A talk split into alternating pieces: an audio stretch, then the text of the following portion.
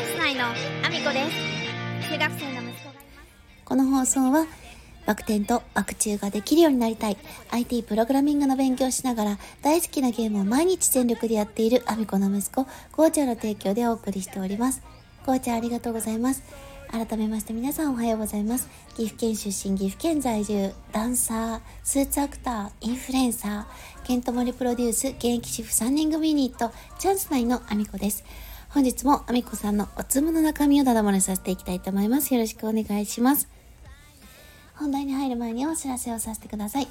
えー、出演情報になります。10月25日、愛知県にあります、畜産文化小劇場というところで、名古屋市芸術奨励賞受賞記念公演そばっかに出演させていただきます。こちらはチケット完売御礼となっております。そして、11月5日、愛知県にあります、名古屋市公会堂というところで、恩返しという舞台に出演させていただきます。えー、出演時間は19時頃となっております。興味のある方はぜひ、えー、DM お待ちしております。そして来年1月7日は岐阜県にあります各務原市というところで映画祭がございます。こちらは上映作品に私が出演させていただいた作品も上映されます。ぜひ、えー、お越しいただけると嬉しいです。そんなこんなで本題の方に移らせていただきたいと思います。本日のトークテーマはですね、えっ、ー、と、バチクソ頭を使ったよというような話なんですけれども、えー、実はですね、私、えー、勤めてるのが家電量販店になりまして、まあ、かれこれ勤めてるのは23年、まあ、ちょっと出産でお休みしていた時期もあるんですけれども23年ほど前から勤めてるんですね。でちょっと店舗名が変わったりとか、あの吸収合併とかでねいろいろあったので今はねあの最初に勤めていた時の店舗の名前と違う名前の店舗でずっとやっていてそれがかれこれ1718年になるんじゃないかなと思うんですけれどもあのー、その新しくなった店舗の方がですねそのシステムでですね自社株を買えるようなシステムになってましてで私もですねあの、どのくらい前からかな十数年前から自社株を購入し続けてるんですね。これは毎月自分の給料から自動的に引き落としされて、で、こちらが指定した株分を購入するんですけれども、会社側からですね、プラスアルファで、あの、その株を買ってもらえるんですね。自分が出したお金、プラス会社からも、あの、買ってもらえるという状態なんですよ。え、特にねあのまあ共働きというところからもなんとなくさせていただけるとは思うんですけれどもねあのやっぱり生活に必要なお金をですね共働きしないと賄えないまあローンもあるから大変だから大変なんですけどもあのそのためにですね、あの、コツコツ、あの、まあ、働いてきて、で、さらに自社株を買い続けてきて、かれこれ十数年経ってるんですけれども、あの今息子がですね通ってる学校の学費がですねえーと、高校生なんですけれども多分高校ではかなり高いかなり高いです。バチクソ高いと言っても過言ではない。本当に高いところにちょっと行くことになりましてまあこれは息子がやりたいと言ったことに関して私が応援しようと思ったので、それに対してね、あの高くて、あの、どうなんだよっていうことを言いたいわけでは全然なく、まあ、その費用をですね、あの、まあ、ローンも支払ったりとかいろいろしながらですね、あの、貯めるということは難しいぐらいの費用なので、今年はねどうしたもんかと。去年はあの教育ローンを組んでみたんですよね。これはあのこれも結構苦労しました。書類のやり取りめちゃめちゃ大変でもう死ぬような思いをしたんですけれどもあの今回はえーと、その職場でずっと買い続けてきた自社株をあの現金化してでそれを学費に当てようということになりましてというか私が勝手に決めたような状態なんですけれども自社株をですねあの現金化するっていうことをあのやったんですよ。でやっとあの振り込まれるところまで処理が終わったところなので、まあ、ようやく話せるかなと思うんですけれどもまずはですねその証券会社の方に口座開設をしないといけないんですよ。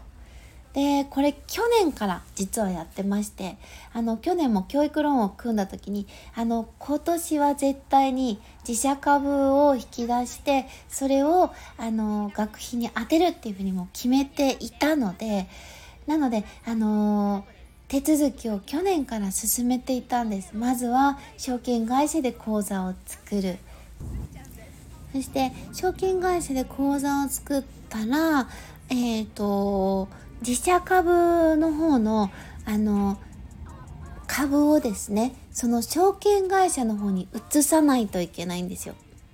であのそのための手続きを会社の方でいろいろあのアプリとかあの本社にちょっと相談したりとかして教えてもらってで株をですねなんとか移すことができましてでそれでね私はほっとしてたんですけれどもまだ手続きがあったんですよ。結局株の状態で証券会社に移してしまってるのでこれは現金ではないんですよ。でこの株を売却して現金化しなければいけないっていうことが私には分かっていなくてでどうやって出勤したらいいのっていう状態がですねかなり長いこと続きまして私もいろんなことをやりながらなのであの毎日ねその1日ではできないんですよ。いろんな処理がね口座の手続きも1ヶ月とかかかったりとかもするしでいろいろねその株のことも全く知識がないのであの書いてある内容がわからないのでそれをねあの調べながらずっとやってたんですよ。でどういう手続きをしたら現金として自分のね、あのー、口座の方に入ってくるかっていうのが全くずっとわからないまま途方に暮れてたんですよ。なんで現金化ができないんだ？どうしたらできるんだろう？その株の売却をするっていうこともよく分かってないからどういう風な経緯で現金化されるのか全く分からなかったんです本当に。であんまりにも分からないのでもうあの証券会社に電話しました。全くわからない株が全くわからない、まあのーまあ普通初めてだったらまあしょうがないですよね。ってあの自分の中でねしょうがない初めてなんだもんと思って電話したらですねめちゃめちゃ丁寧に教えてくださってであのアプリで操作をするのであの電話口でですねアプリ持ってますか？って聞かれて、で、アプリに入ってくださいって言って、どこどこの画面から、この、あの株の売却ができるんですけど、みたいな感じで始まるんですけど、でもやっぱり、あの、知識がなかったら絶対できないやり方でした。あの、書いてあることが全くわからないんですよ。で、売却するってなるとその日のね株価であの決まってくるんですけどそれがまずあのいい状態なのか悪い状態なのかすら私にはわからないからもうとにかく言われるがままではあったんですけどあのこういう風でよければこっち側を押してくださいねとかであのいくらぐらいあの必要な状態なんですか？って聞かれたのでせの正直にあの金額もお伝えしたらじゃあこういう風にしないとダメですねみたいな感じで売却こんだけしましょうかみたいな感じで全部教えてもらってようやくですねあの振り込みされるところまでの手続きが終わりましたもうよかった終わってヒヤヒヤしましたどうしようこれで現金化できなかったら私またローンを組まなきゃいけないのかしらと思って泣きそうになってたんですよ。えー、ようやくね現金化することができてこれで振り込みの手続きができるっていうところまで来たのでようやくねちょっとホッとできて。しかもですね今月の末にはですね、え、10月29日ですね金婚西野と学ぶ資産運用勉強会。新 nisa って何？儲け話はありませんというですね勉強会があるんですよ。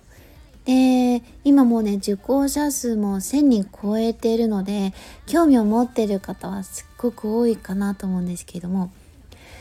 あの証券会社の口座を作った時にですね NISA もあのできるようになっているんですね。やり方とかまだ分かってないですけど講座をきちんと作ってある状態なのでこの勉強会の話にもスッと入っていけるんじゃないかなと思って今すごくねその勉強会も含めて楽しみにしてるんですけどもあのせっかくねこうやって自社株を買いで証券会社の口座も作りそこからですね株の売却というものもあの自分自身でできるようになったのであのもうちょっとね勉強してあのさらにね自分の資産運用というものができる。もうこの数字の弱い私が資産運用という言葉を使っていること自体おかしい感じなんですけどもあの新 nisa をあの挑戦しようと思っているのであのキングコング西野さんのこの勉強会も楽しみにしておりますというお話でございました。そんなこんなでですね、私の SNS のフォローをよろしくお願いします。Twitter、Instagram、TikTok、 YouTube、note、Threads、それからスタンド FM だけではなく、 Voicy でも放送させていただいてます。放送内容別々のものになります。ぜひフォローしてお聞きいただけると嬉しいです。よろしくお願いします。そして概要欄の方にはリンク、様々なリンクを貼らせていただいておりますのでご紹介させてください。まずはスタンド FM、アミコのおつむスポンサーワークお待ちしております。えー、1ヶ月スポンサー、1日スポンサー、日付指定のある1日スポンサー、そして言わせたいだけの枠というものがございます。スポンサー様、ぜひお待ちしております。そして、えー、懇親会のチケットがあとわずか、完売御礼11月11日、愛知県半田市空の科学館プラネタリウム内で開催される西野昭弘さんの講演会の後の15名限定、西野さんとの懇親会のチケット、あとわずかとなってるそうでございます。ぜひぜひ皆様チェックをよろしくお願いします。そして、えー、こちらの講演会のスポンサー券も、えーえーと、NFT で出ておりますので、そちらのリンクも貼らせていただいております。そして、えー、現在、クラファンに挑戦されていらっしゃる方々のご紹介です。ラーメンカモの岡本さんがクラファンに挑戦されております。えー、昭和の和式トイレを洋式へ快適なトイレ空間を作りたいということで、キャンプファイヤーで挑戦されております。10月28日幕張メッセで開催されます煙突町の踊るハロウィンナイトにも出展が決定されております。ぜひぜひ皆様チェックをよろしくお願いします。そして、天病画家ひろみさんもクラファンに挑戦されております。健常者、障害者垣根なく集まれる個展を開催したいということで、えー、現在ネクストゴールに向かって頑張っておられます。そして、ひなわ銃男子佐野翔平さんが応援をされております。江戸時代から続く伝統の麦わら細工を広めるために魅力を感じる個展を開催したいということで、こちらも現在ネクストゴールに向かって頑張っておられます。そして唯一無二の 35mm フィルム専門映画館、ロイヤル劇場の存続に向けて、現在クラファンに挑戦中でございます。えー、こちらはですね、岐阜県にあります岐阜市柳瀬という商店街の中にある、えー、本当にね、レトロな映画館になります。35mm フィルムというのはですね、あの、現在、えっ、ー、と、機械をですねもう修理することができない状態までいっておりましてこの映画館も、えーと、もし今壊れてしまったら上映自体が全くできなくなるというような危機的な状況にあります。えー、ぜひ、えー、クラファンページチェックしていただけると嬉しいです。よろしくお願いします。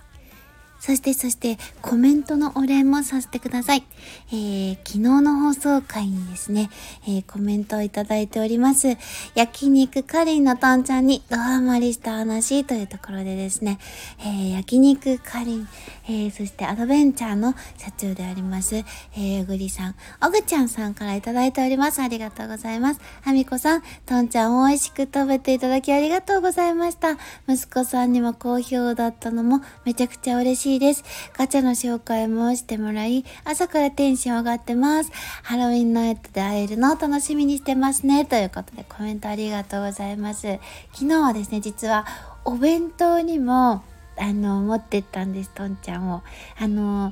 一切れ二切れ程度ですよ。あの、それしか残ってなくて、こそっとも弁当用に先に残しておいて、本当に良かった。それがなかったら全部食べられちゃったのであの私のね分があのないやっていうところまで息子に食べられてしまったんですね。お弁当分だけは取っといたんですよ。で昨日ですねあのお弁当をあの食べてる時にみんなから「えー、なんか美味しそうな匂いがする。えー、これ何何?」って話になってそこでもですねとんちゃんの話を皆さんとしてました。みんなを食べたいって言ってたのでですねまた取り合わせをねしてあのお弁当にも持っていこうと思っております。ありがとうございます。そしてハロウィンナイトですねアドベンチャーさんガチャガチャで出店されます。私あのガチャガチャがすごくあの好きなんですけどあのコンプリート精神が強すぎてですねあのものすごいオタクなのであの大人になってからガチャガチャ封印してたんですよずっと。もう1個集めたら私全部集めないと気が済まないっていうですねあの女性に珍しいぐらいのオタク心を持っておりましてねやってこなかったのでもう本当にやりたくてしょうがないんです今。もうやりたくてやりたくてガチャガチャがやりたくてずっとずっと我慢してるので楽しみにしております。おぐっちゃんさんありがとうございます。ということでコメントありがとうございます。そしてそして、えー、今日も一日ご安全にいってらっしゃい。